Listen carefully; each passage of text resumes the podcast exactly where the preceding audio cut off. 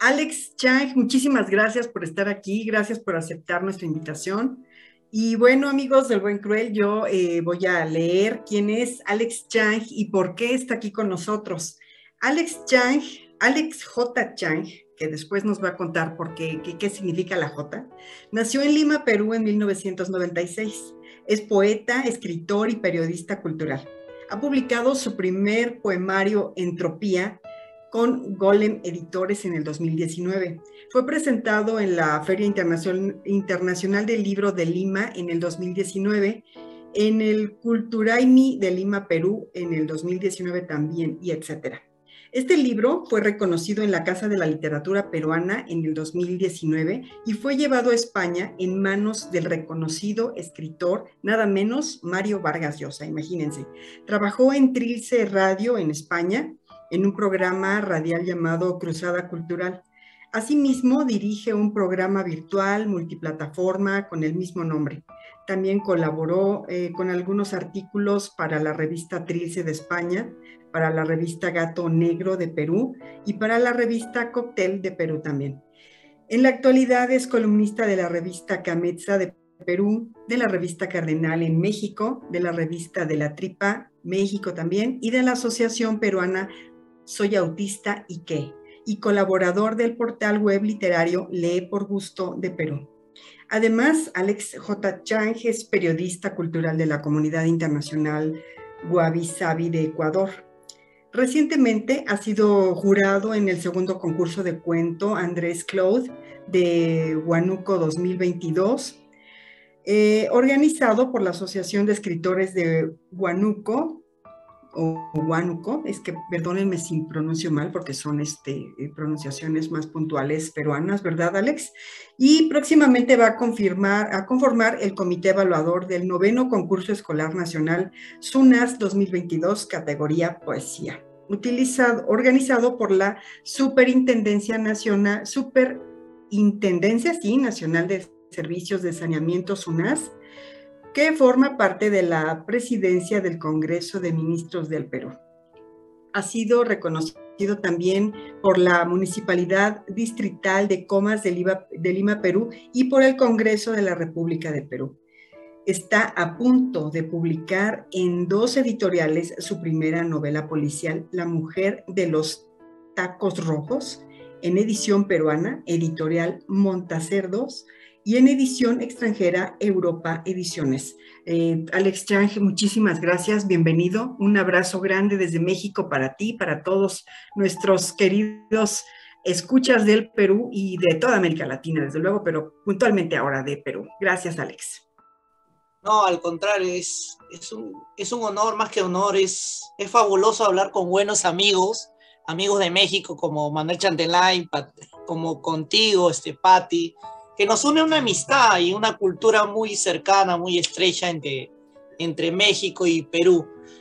Y bueno, estoy ansioso de, comenzar a dialogar con, repito, con buenos amigos. Alex, pues muy bien, muchas gracias amigos. Este es el tercer episodio de la temporada, donde tendremos precisamente nuestra primer entrevista con un gran amigo, como él mismo lo menciona, que es Alex J. Chang, un notable y joven escritor peruano. Eh, y pues te damos la bienvenida, Alex.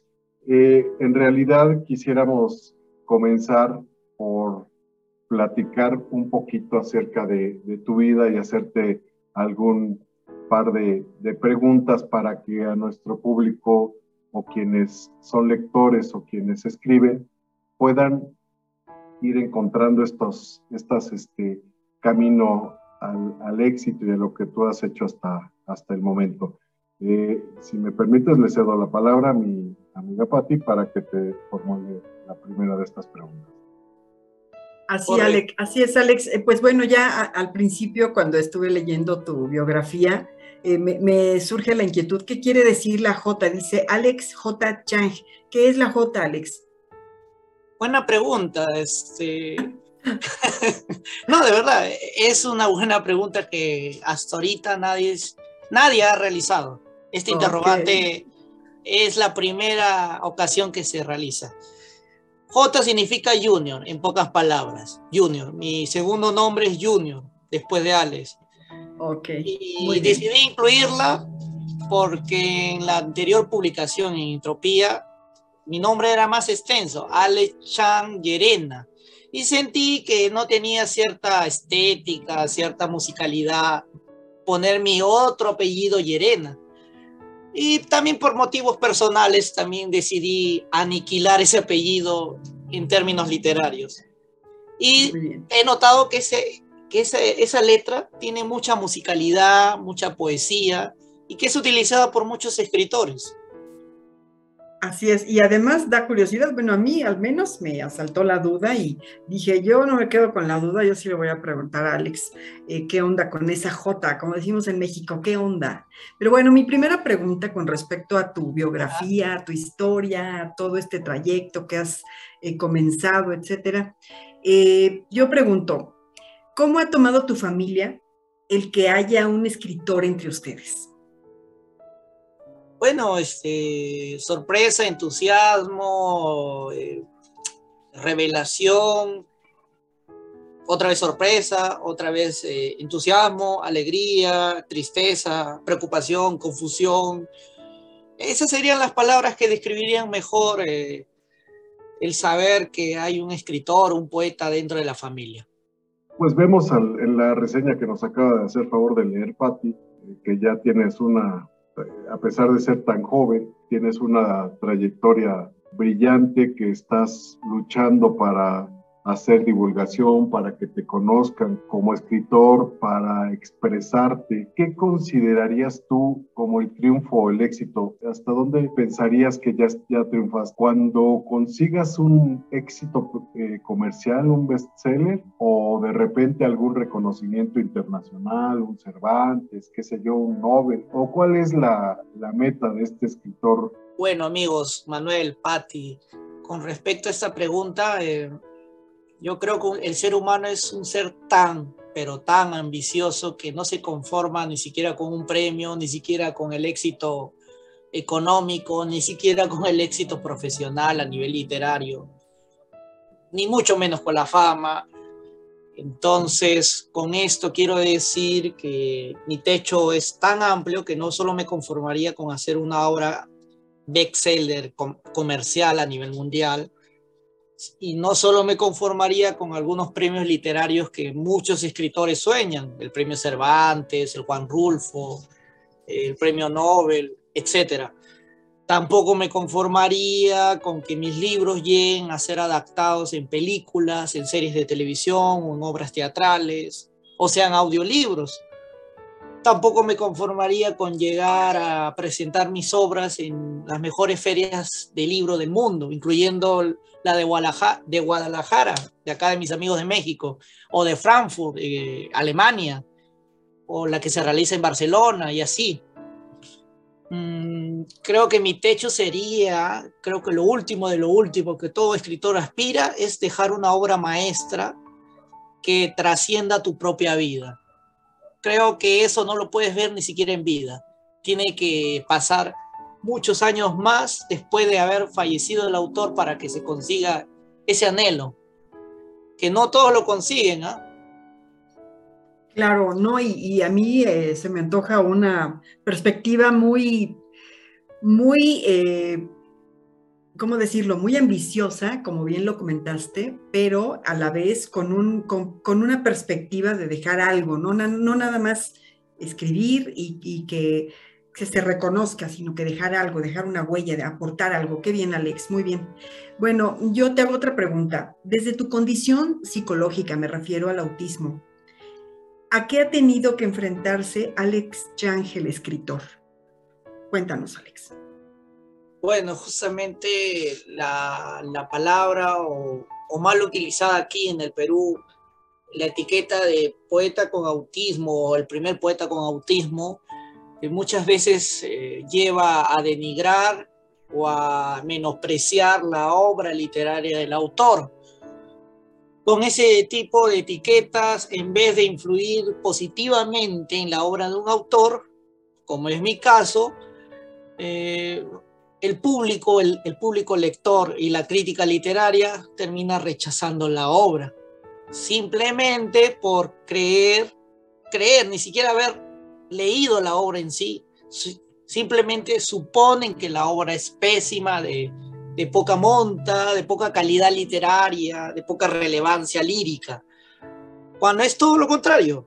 Eh, por ejemplo, el maestro Marco Matos ha hecho un breve comentario sobre esta obra que es un maestro de la generación del 60. Eh, el mismísimo Vargas Llosa también lo ha reconocido a su modo, se ha tomado una foto con la misma obra. Este, también tiene algunas reseñas y comentarios positivos que pueden ver en, en la red.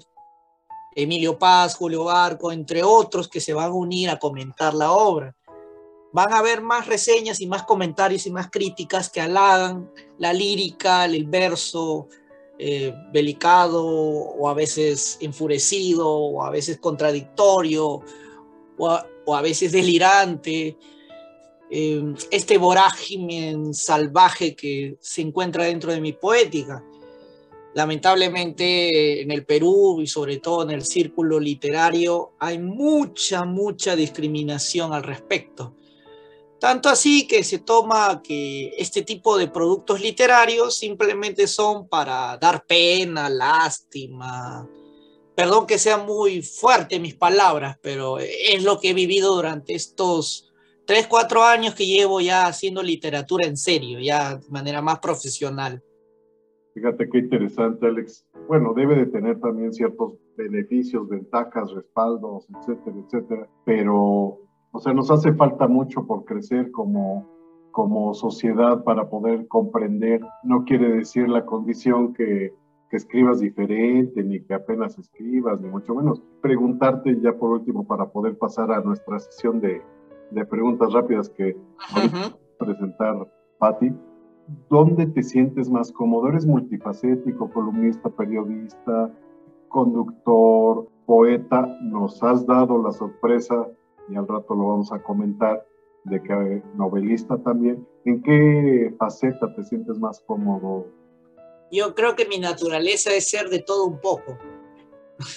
Algo así como el mar, ¿no? El mar, el mar puede estar en todos lados. Este, el mar puede caber en un vaso de agua a veces, en una botella, puede estar dentro de un edificio, inundar el edificio, puede estar encima de la arena blanca, como en las playas. Eh, estas metáforas que estoy diciendo no son gratuitas, quiere decir que mi naturaleza es como el agua, ¿no? que está en todas partes. Por eso que mi personalidad tiende a ser multifacética. Sí, así me concibo, ¿no? No necesariamente solo, solo soy escritor, solo soy periodista, o solo soy poeta, o solo soy novelista. Incluso creo que una palabra me definiría mejor que todas ellas. Ser humano. Muy bien, Alex. Bueno, ahora, eh, como dice Manu, vamos a las tres preguntas rápidas para que nuestros amigos conozcan a Alex Chang, no solamente al escritor, sino a la persona, como bien dices, al ser humano. Eh, son preguntas muy breves, contesta lo que te venga a la, mente en ese momento, algo relajado, entre amigos, como dices, muchas gracias. Y bueno, eh, voy, a, voy a hacer mis, mis, preguntas, Manu, si me permites, las, las tres. Bueno, tengo cuatro, pero este, a ver, vamos a empezar. Dice, yo, yo pregunto así, Alex, el viaje de tus sueños. A todo el mundo. Si pudieras viajar al pasado, ¿a qué tiempo y a qué lugar sería? a la época del terrorismo en los ochentas, acá en Perú. ¿Por qué a ese punto en particular? Tengo mucha curiosidad por saber eh, qué cosas pasaron o qué, qué produjo tal acontecimiento, por qué sucedió el terrorismo en el Perú en esos años. Estamos hablando de más o menos qué tiempo es, es este que nos comentas los años 80 y 90 es una década de, bueno, convulsa, de 10, 20 años. Repito, eh, característico por una violencia extrema, terrorismo tanto del Estado como el terrorismo de, de unos locos chiflados civiles de Sendero Luminoso, de unos genocidas. Ok, bien. Y bueno, ya la última mía, para que ya le demos la oportunidad a Manu de sus tres preguntas. Eh, ¿Qué libro prefieres, formato de papel o electrónico?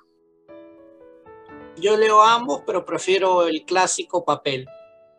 Perfecto, perfecto, Alex. Pues muy, muy interesantes las respuestas. Oye, yo te la voy a dejar más barata que Pati.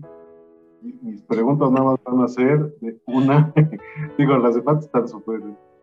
No, estaban buenas, ¿ah? Estuvo muy buenas. Te la voy a dejar más barata, me refiero a que yo nada más voy a decirte una palabra y ya tú me dirás cuánto o qué opinas. Si te menciono la palabra Kafka. Humano el Mesías. Villano de la mujer de los tacones rojos. La cultura inca. Privilegio. Perfecto. Muy bien, Alex. Oye, pues muy bien. Esperamos con esto que nuestro público, nuestra audiencia pueda conocer, saber un poquito más de quién es Alex J. Chang y poderse formar un criterio de, de quién es. Nos gustaría platicar un poco de tu primer poemario, que es Entropía, el que platicábamos que ya leyó el gran Mario Vargas Llosa. No sé si antes tenga algún comentario, Patti. Bueno, eh, sobre entropía, Alex, yo estuve investigando, estuve indagando eh, sobre ya sabes, ¿no? El título, el título que siempre, a mí los títulos siempre me, llaman mucho la atención, como que son eh, esa antesala tan, tan lucidora por parte del autor. Y, bueno, eh, la palabra entropía obviamente tiene dos acepciones, una es la física y otra de informática.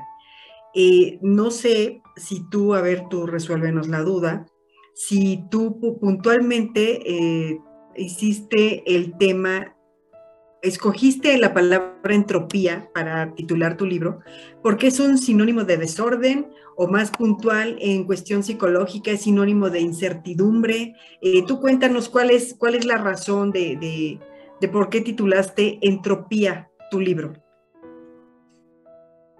La precisión exacta es desorden. Esa es la palabra clave para entender el poemario. Y está, está muy cercano, muy próximo a la palabra este, incertidumbre, ¿no? que es la parte psicológica. Y yo así me describo tal cual en, mi poesía, en mi lírica. Eso van a encontrar en mis versos, un desorden, un caos eh, emocional, sentimental, lírico, eh, literario, poético y también temático. No es monotemático, es pluritemático mi, mi poemario Entropía. Claro, y bueno, yo este, abundando sobre el título, eh, que habla, te digo, mucho sobre el contenido, desde luego, eh, estas dos, eh, estas, estos dos conceptos que tú mencionaste son quizá llevados a un concepto personal. ¿Hay un concepto personal que tú tengas sobre esto, Alex? Sí, es correcto, es un concepto personal y también es un concepto literario trasladado y traducido desde un concepto físico que creo Manuel Chantelain conoce más a fondo al respecto. Es correcto, Alex, tienes toda la razón. Temas de ingeniería, que es la otra faceta de mi vida. Oye, pero para abrir boca, ya platicamos de un poquito como intro de tu poemario Entropía, y me gustaría que una de nuestras voces estrellas del del programa le diera lectura a uno de tus, de tus poemas que, que es extraordinario. Adelante, Pati. Bienvenida, Pati, te escuchamos. Primero que nada, muchas gracias. Para mí es un honor, Alex, eh, dar lectura a este poema que tiene, eh, hago una pequeña antesala al poema, que es precioso, que tiene un, vamos, eh, Alex aquí refleja en cierta forma el dolor, pero no por eso deja de ser bello. A mí en lo personal me parece un poema precioso y por eso me siento honrada. Muchísimas gracias Alex por permitirme leer este poema tan bonito. Eh, que expresa mucho de ti. Y bueno, el poema se titula 22 años y dice así. Transcurre el tiempo en esta corta existencia que vive y respira el latir de la vida misma, el sentir de la poesía y su fantasía, llorar y reír sin saber el destino, pesar y lágrimas del alma, camino transcurrido en distintos pasos que dejan huellas eternas. Mis emociones desprenden fuego en mi poesía. Ignorado y despreciado de pequeño. Muchos especialistas trataron de construir mi ser. Encerrado, sin salida, buscaba salir del muro construido en este mundo extraterrestre niñez ingenua, feliz de soñar e imaginar otros mundos.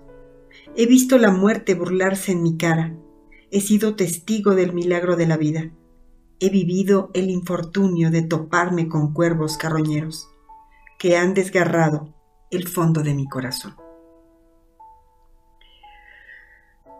Alex, este poema es mi favorito de tu libro Entropía porque me parece que hablas desde tu juventud, desde tu situación particular, pero por sobre todo desde tu emoción por hacer esa poesía tan sensible que despierte sentimientos quizá inexplorados para algunos, logrando efectos como el erizar la piel y ese nudo en la garganta seguido de una serie de palabras que llegan muy hondo. En lo personal, en mí consiguieron ese efecto. Felicidades Alex J. Chang por este bello poema y por el poemario Entropía. Es un poemario brillante, sentido, profundo, pero es una bella colección de poemas de gran intensidad, donde el calor del fuego de sus sentimientos va armando palabra con palabra, verso con verso, la estructura de su trabajo literario que resulta espectacular, un viaje por una poesía intensa, cuidadosa, poderosa, donde aparecen de repente fantasmas como el miedo, el fuego que arde, el juego de los sentidos, el juego eterno entre la vida y la muerte, el tiempo y la imaginación, eh, una singular construcción de metáforas como elixires, perdón, como la comprensión y el consuelo, ¿no? Eh, tiene mucho, mucha profundidad y hay mucho que leer. Eh, a mí me parece extraordinario. Pati, no sé si nos quieras comentar algo más para pasar a, lo que, a la carnita de, la entrevista.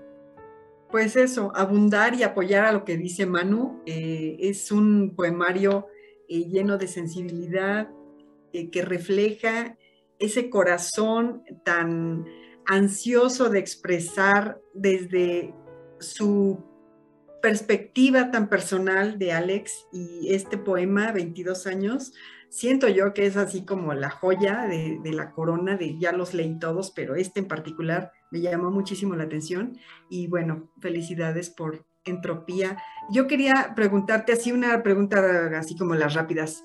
En una palabra o dos o tres, Alex, ¿Cómo definirías entropía para ti? Además de entropía, pero ¿qué más? ¿Qué más es entropía? Una palabra. Además de la definición, descubrir. Esa sería la palabra, descubrir. Muy bien.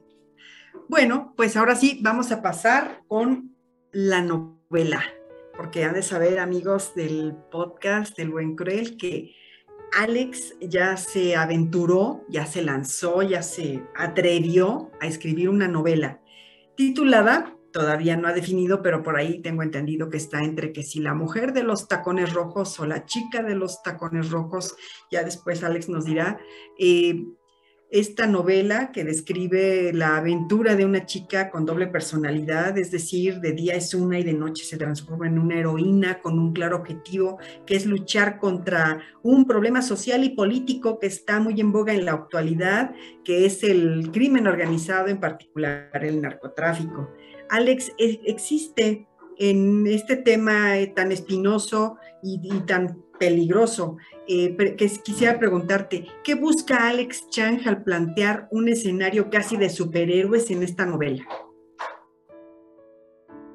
Justamente eso, que los cuentos de hadas no existen en Latinoamérica, lo digo riendo porque prácticamente algunos lectores esperan de esta novela que sea una típica película de superhéroes, donde, el, donde en el final el superhéroe vence al villano. Pero ya todos sabemos cómo concluye este tipo de historias en Latinoamérica, ¿cierto?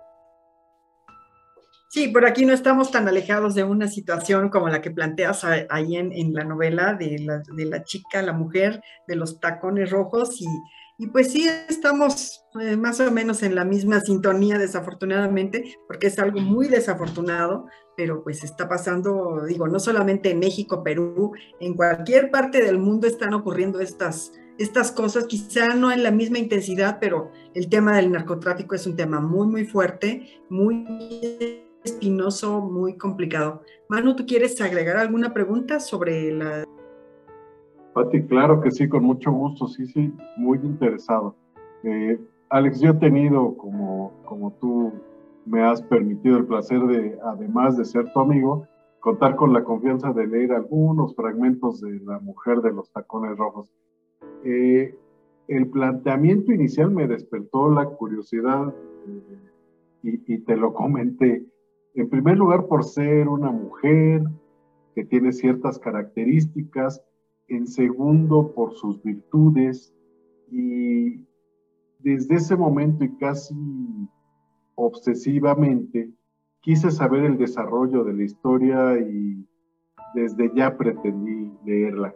La historia no tiene para mi punto de vista, no tiene precedente, puede ser clasificada como policíaca, como, como tú lo, lo comentabas en algún momento, pero con tintes mágicos y compuesta por una serie de, de, crónicas de una cruda y triste realidad latinoamericana, mezclada con otras que puede ser una especie de parodia, ¿no? De una realidad que nos preocupa, nos asfixia, y que desgraciadamente no sabemos, como decías hace un rato, si reír o llorar en Latinoamérica. Alex, ¿tú crees que hoy la violencia, afortunadamente en el Perú ya terminó el, terrorismo, pero queda una secuela.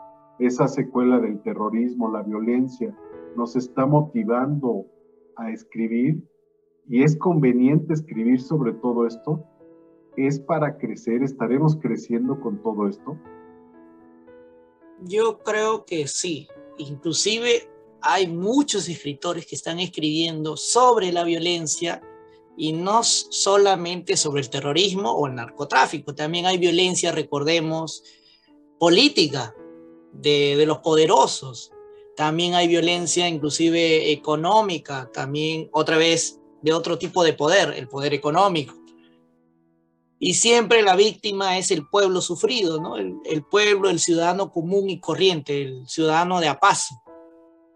También hay otras víctimas, cierta población vulnerable, eh, personas con discapacidad, eh, adultos mayores, abuelitos, niños, eh, población con algunas enfermedades crónicas, como el cáncer, por ejemplo, ¿no? Todos ellos de alguna manera sufren diversas, diversas manifestaciones de violencia Ahora, en el caso de la mujer, por ejemplo, es víctima, también es población vulnerable, eh, es víctima de violencia, de feminicidio o de violaciones.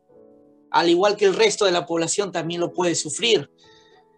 Eh, indudablemente eh, tenemos un compromiso, yo creo, los escritores, en tratar de ser muy críticos con lo que vemos en el día a día en la sociedad y tenemos que tener mucho cuidado en pasar la línea de apología a la violencia, al terrorismo o apología a cierto tipo de violencia.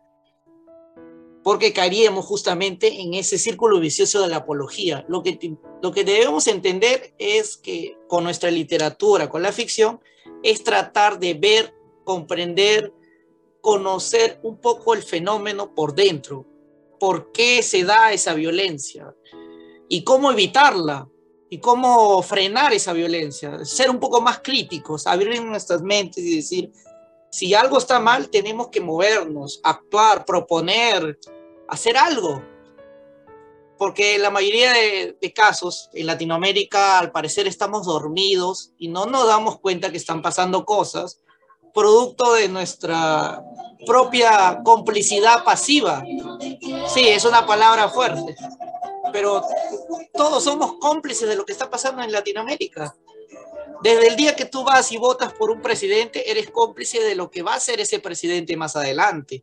Desde el día de que tú naces y, y vas a crecer con tu familia, con tus padres, amigos, y, y si tú ves cosas que no están bien dentro de tu familia y no haces nada para corregirlo, si, por ejemplo, la madre apaña que su hijo se meta a vender drogas, esto pasaba con Pablo Escobar, su madre sabía que su hijo estaba metido en, en negocios turbios y lo permitió. Por eso digo que eh, hay que despertar el lado crítico. Está en nosotros en cambiar esta situación. No defender lo indefendible. Eso es lo que yo trato de hacer en mi literatura cuando toco estos temas espinosos. Eh, enfrentar cara a cara al crimen, a la maldad humana y darle un toque de esperanza, aunque no parezca, ¿no? en realidad mis, mis cuentos y mis novelas no tienden a ser optimistas, sino pesimistas, pero en el fondo sí, soy muy optimista, por eso le agrego algo de magia, algo de fantasía, para ver si el ser humano con esa magia puede ser, puede hacer algo por este mundo, ¿no? Que cada vez se está cayendo al abismo y, y cada vez eh, pareciera que vamos a terminar una guerra donde todos contra todos nos vamos a terminar disparando, matando y insultando y, y golpeando. Por favor, hay que reaccionar. Eh, una persona no puede cambiar el mundo, una persona no puede frenar toda la violencia del mundo se necesita que todos se comprometan. Ya vemos lo que sucede con mi protagonista, este, ella solo no va a poder con tan, contra tanta maldad. Perdón que me, me, haya saltado, pero mi novela justamente enmarca ello, esa importancia de la parte humana y del compromiso, del cambio, de la acción, de la reflexión en lo que podemos hacer y repito, no defendamos lo indefendible. Creo que desde ahí podemos cambiar muchas cosas. Ser responsables de, nuestros actos. Claro, totalmente de acuerdo contigo, Alex. Este, tiene to tienes toda la razón. Yo creo que los escritores, eh, precisamente esa es la labor de un escritor, presentar la realidad al mundo, incluso desde la fantasía, ¿no? Porque pensamos que porque se escribe de, algo aparentemente irreal o disfrazado o, como, vamos, fantasioso, valga la, redundancia, eh, no existe o, o, se suaviza, ¿no? O sea, quizás se le da ese giro como caricaturizado, pero es real, ¿no? Y bueno, eh, tu novela un poco me remite a la a la obra de Santiago Rocangliolo, otro eh, compatriota tuyo, un escritor compatriota tuyo, con su libro muy, muy fuerte, la verdad, eh, Abril Rojo, y pues habla más o menos de algo así, ¿no? De, de, todo lo que está pasando en Perú y en América Latina, la verdad, es, es muy fuerte. Pero bueno, una pregunta con respecto a, la novela. Yo te quería hacer esta pregunta porque cuando me enviaste por ahí un, fragmento de la novela, recuerdo que la protagonista es una mujer muy sensual, una mujer muy erótica, una mujer con mucha presencia vistosa para los caballeros, ¿no? Y pregunto yo, ¿la chica de los tacos rojos, la, la mujer de los tacos rojos, está inspirada en alguien por ahí en, en la vida real, Alex? No, naturalmente no, pareciera que sí, pero esta pregunta me la han hecho varios lectores porque quieren saber la cara, el rostro detrás de ese personaje ficticio. Y la verdad es que no, en realidad puede ser cualquiera. Me refiero a cualquier mujer, aguerrida, valiente, con estas características que, que se describen en la novela. Puede ser tú, Patti, si tú deseas. Puede ser este, puede ser la, la mamá de Manuel Chantelain, su esposa, su amiga, eh, puede ser una presidenta de un país, puede ser una policía aguerrida, eh, puede ser, en el caso de Perú, puede ser Marilena Moyano, que es una activista social que luchó contra los terroristas y que fue asesinado por ellos, volada en mil pedazos. O puede ser, no sé, puede ser hasta inclusive Marilyn Monroe, en cierta forma, la, la actriz. Puede ser Sofía Loren, también la actriz. Eh, puede ser la escritora Agatha Christie. Puede ser la tía Julia de Vargas Llosa. Hay múltiples posibilidades. Eso ya lo dejo en el criterio de cada lector. Me quedaba con la, la duda de lo que comentabas hace un rato respecto a que la novela intenta más bien abonar para que, para que todo este tema de la violencia, que, que en realidad tienes toda la razón, es un flagelo y no es de ayer ni de antier, tiene, hace rato mencionabas el, eh, el famoso Sendero Luminoso y en Colombia los, las guerrillas y en México las, las organizaciones de narcotraficantes. Eh, Pretende entonces el libro de los tacones rojos ser un documento que aporte, que ayude para tratar de, saber qué es y comenzar a, resolverlo, sería por, por primer lugar. Y luego pedirte, Alex, si nos puedes contar, no mucho, porque creo que el lector o nosotros como lectores no nos gusta saber de qué, de qué va una obra, ¿no? Entonces, un poquito motivarnos para, para leer y si preguntarte si es que tienes algún tipo de, de, preventa o, o, si ya está impresa o si la podemos conseguir. Bueno, con respecto a si es una propuesta, digamos, eh, eh, tipo, tipo reportaje policial o tipo reportaje político, social, creo que tiene múltiples intenciones la novela. Cada lector le va a dar esa finalidad. Para algunos lectores va a ser simplemente un mero entretenimiento, un entretenimiento sano, por supuesto, ameno, eh, productivo en muchos casos, porque va a sacudir al lector y le va a plantear algunas preguntas, eh, alguna que otra carcajada, alguna que otra eh, desesperación o, o intriga, y pueden también este, mover ciertos sentimientos de rabia o indignación sobre lo que estamos viviendo. Tal vez pueda alimentar el espíritu de protesta de algunos, de algunos ciudadanos de Latinoamérica y del mundo que están apagados. No lo sé, eso tal vez eh, solo lo saben los lectores. Yo solo he empujado el barco y el barco ya remará gracias a los, a los lectores. Es a ellos a los que me dirijo prácticamente. Eh, también me dirijo a ciertas poblaciones en específico, este, a las mujeres, a la población de personas con discapacidad, eh, principalmente. Eh, ellos también lo van a tomar a bien porque van a saber que pueden ser tan importantes y tan útiles a la sociedad como cualquier otro. Simplemente tienen que saber llegar a la población y decirles, basta ya, basta ya de tanta, tanta porquería que nos inunda la realidad. Eso, eso simplemente, y si va a haber preventa, ya respondiendo a la otra pregunta, sí, sí va a haber preventa. La preventa va a ser eh,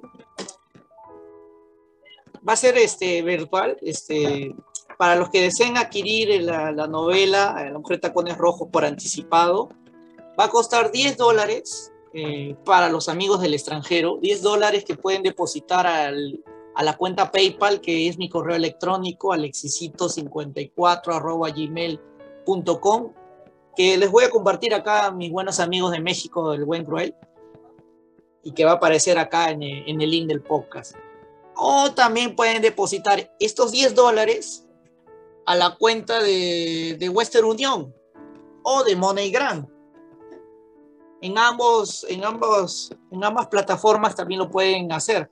Tienen oficinas este, presenciales en todo el mundo. MoneyGram y Western Union. Ese es en el extranjero. En, en Perú, en Perú pueden hacer el depósito en mis cuentas este, YAPE con el 982 500 535 a mi PLIN o cuenta Continental, cuenta Banco de la Nación y cuenta BCP que también compartiré acá en el podcast. El del caso del extranjero, como es más complicado el envío de, libros, eh, solo le enviaré el ejemplar digital, el, el, el, PDF de la novela. En el Perú sí voy a poder realizar la entrega en físico, que es el precio de 30 soles la preventa en ambos casos. Ahora bien, si desean colaborar de otra forma para lograr financiar la novela y que salga a la luz, también pueden colaborar con 10 dólares en PayPal, Western Union o MoneyGram mínimamente y se les entregará el PDF de mi poemario Entropía que acabamos de comentar. Con eso me, me apoyarán a financiar y hacer realidad mi novela La mujer de tacones rojos que se publicará próximamente en Perú y tal vez estamos negociando ello en, en Europa por favor, este, ahí la información va a estar en, en el podcast. Muy bien, Alex. Pues bueno, todas estas estos comentarios que tú nos haces tan puntuales, eh, es importante que la gente que, que, esté interesada, que yo creo que sí va a haber mucha, mucho interés de parte del público, porque son, eh, es un tema bastante inquietante, ¿no? Y pues eh, inquietante no solamente en Perú, sino también en México, puntualmente en México, pero bueno, en toda América Latina y bueno, en todas partes está muy fuerte. Eh, Alex, otra pregunta. Sabemos que uno de los promulgadores de tu libro Entropía es el también escritor y compatriota tuyo, Mario Vargas Llosa, ya lo comentaste hace un momento, nada menos que un premio Nobel de Literatura, un hombre que aún sigue produciendo literatura incansable y gran referencia no solo para Perú, sino para toda América Latina, España y el mundo entero. eh, seguramente esto es una gran experiencia, pero queremos escucharlo de tu propia voz. ¿Qué significa esto para ti, que Mario Vargas Llosa haya llevado tu libro en el bolsillo, como, como decías hace un momento? Eh, bueno, es un grato honor, es eh, un tremendo honor creo que las palabras son muy, las palabras no son suficientes para, para describir la emoción, pero saber que Vargas Llosa valora la obra de un autor que recién comienza y que le, que le apoya de cierta forma, eh, muestra la otra cara del ser humano, ¿no? Que muchas veces lo tildan, bueno, ya sabemos la polémica política que, que recibe acá en el Perú y en Latinoamérica de, fascista, de, de, poco hombre, monstruo, etcétera, y otros calificativos que no vienen al caso. Pues él demuestra lo contrario, el maestro Vargas Llosa demuestra lo contrario al apoyar al nuevo talento, y siempre lo ha hecho, simplemente que a veces se nos olvida. Y no solo uh, se tomó la foto y valoró la obra, sino inclusive me regaló un ejemplar firmado de su puño y letra de su novela Conversación en la Catedral, que justo me ha servido también de base para crear el, el ambiente pesimista de la mujer de tacones rojos y, el tono político que también se desenvuelve en, en, mi novela. Conversación en la Catedral me lo obsequió también al año siguiente, después de haber tomado una foto con mi poemario Entropía, después de haberlo comentado eh, me regaló este ejemplar. Bueno, no lo puedo mostrar ahorita porque estamos en podcast, ¿no? Pero, pero acá lo tengo en mano. Y que yo siempre leo, releo, y apunto y estudio cuidadosamente cada técnica, cada palabra, cada frase cada punto y coma que, que emplea en esta obra magistral, Conversación en la Catedral. Y siempre voy a estar agradecido con el maestro. Inclusive yo desearía que el maestro me haga otra vez el honor y lea mi novela, La mujer de tacones rojos. Y confío, aunque espero no, no ser muy vanaglorioso ni presumido, pero confío en que el maestro disfrute también de mi novela La mujer de los tacones rojos. Eh, voy a intentar llegar otra vez a él por intermedio de una amistad o alguien conocido que le haga entrega de mi libro a ver qué tal le parece, ¿no? Me gustaría, también es mi sueño, no lo había comentado antes, pero mi sueño también es conocerlo cara a cara. Simplemente mis libros lo han conocido, no yo. Pero a mí me gustaría conocerlo cara a cara, conversar un rato con él, tal vez una especie de tertulia, entrevista, o tal vez una especie de asesoría literaria. Aprender de él siempre es, provechoso. Tiene mucho que enseñar a, todo, todo joven escritor. Actualmente, ahorita Vargas Llosa está en el norte del Perú, viajando, ambientándose su próxima novela, que va a estar ambientada en el norte peruano. Repito, es un tremendo orgullo. Gracias, maestro Vargas Llosa. Hermoso, Ale, gran oportunidad y, un gran honor, supongo, haber, haber sido leído por, por Vargas Llosa. Y pues bueno, como el tiempo en podcast no es eterno y no es eterno porque necesitamos brindarles a nuestros amigos un mensaje corto, conciso. Creo que hemos, hemos encontrado lo, lo, importante de, de, Alex Chang y su obra hasta este momento, invitándolos a, por mi parte, a leer La mujer de los tacones rojos, Entropía, y pues a acercarse a todo esto. Tendremos toda la información en, la descripción del podcast. Y pues me despido de ti, Alex, no sin antes comentarte que Patti hará ya la, la despedida oficial de, nuestro programa, agradeciéndote por todas tus palabras y pues todo lo que nos has dejado hoy. Así es, Alex Chang, amigos de Buen Cruel, pues ya está. Hemos presentado para ustedes hoy al escritor peruano Alex J. Chang, un joven escritor, periodista, inquieto, versátil, alegre. Y digo alegre porque siempre que veo sus videos, él está con una gran sonrisa, lo cual es motivador, por ser un chavo, así decimos en México, un chavo, un joven, al que el autismo no lo ha frenado ni condicionado para expresarse a través de la palabra escrita y aprovechar el recurso de las redes sociales como un vínculo de comunicación, un hilo conductor con la gente de su tiempo, pero también de otras generaciones. Alex Chang se va abriendo camino, adquirió un gran compromiso, nada sencillo que se consigue día a día, pero con pisadas firmes.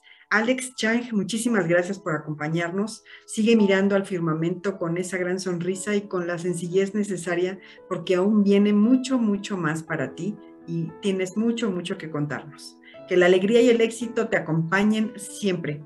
Mi compañero Manuel Chatelain y yo, Patricia Rogel, eh, les agradecemos su atención con la promesa de que muy pronto volveremos con ustedes. ¿Deseas agregar algo más, Alex?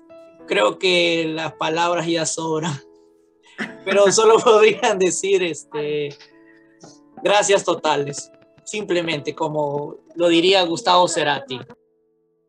Muy bien, muy bien, Alex. Bueno, pues nos despedimos, amigos del Buen Cruel. Eh, por favor, escuchen, escuchen, lean, primero que nada, lean a Alex Chang y escúchenlos también a través de sus redes sociales, que está en Facebook con su gran amigo y colaborador Fernando Marsch, a quien también enviamos un gran, gran saludo, un abrazo y un abrazo especial para ti, Alex, en esta ocasión. Gracias, amigos del Buen Cruel. A nombre de Manuel Chatelain, Patricia Rogel, somos el Buen Cruel y nos vemos, más bien, nos escuchamos muy pronto. Hasta la próxima.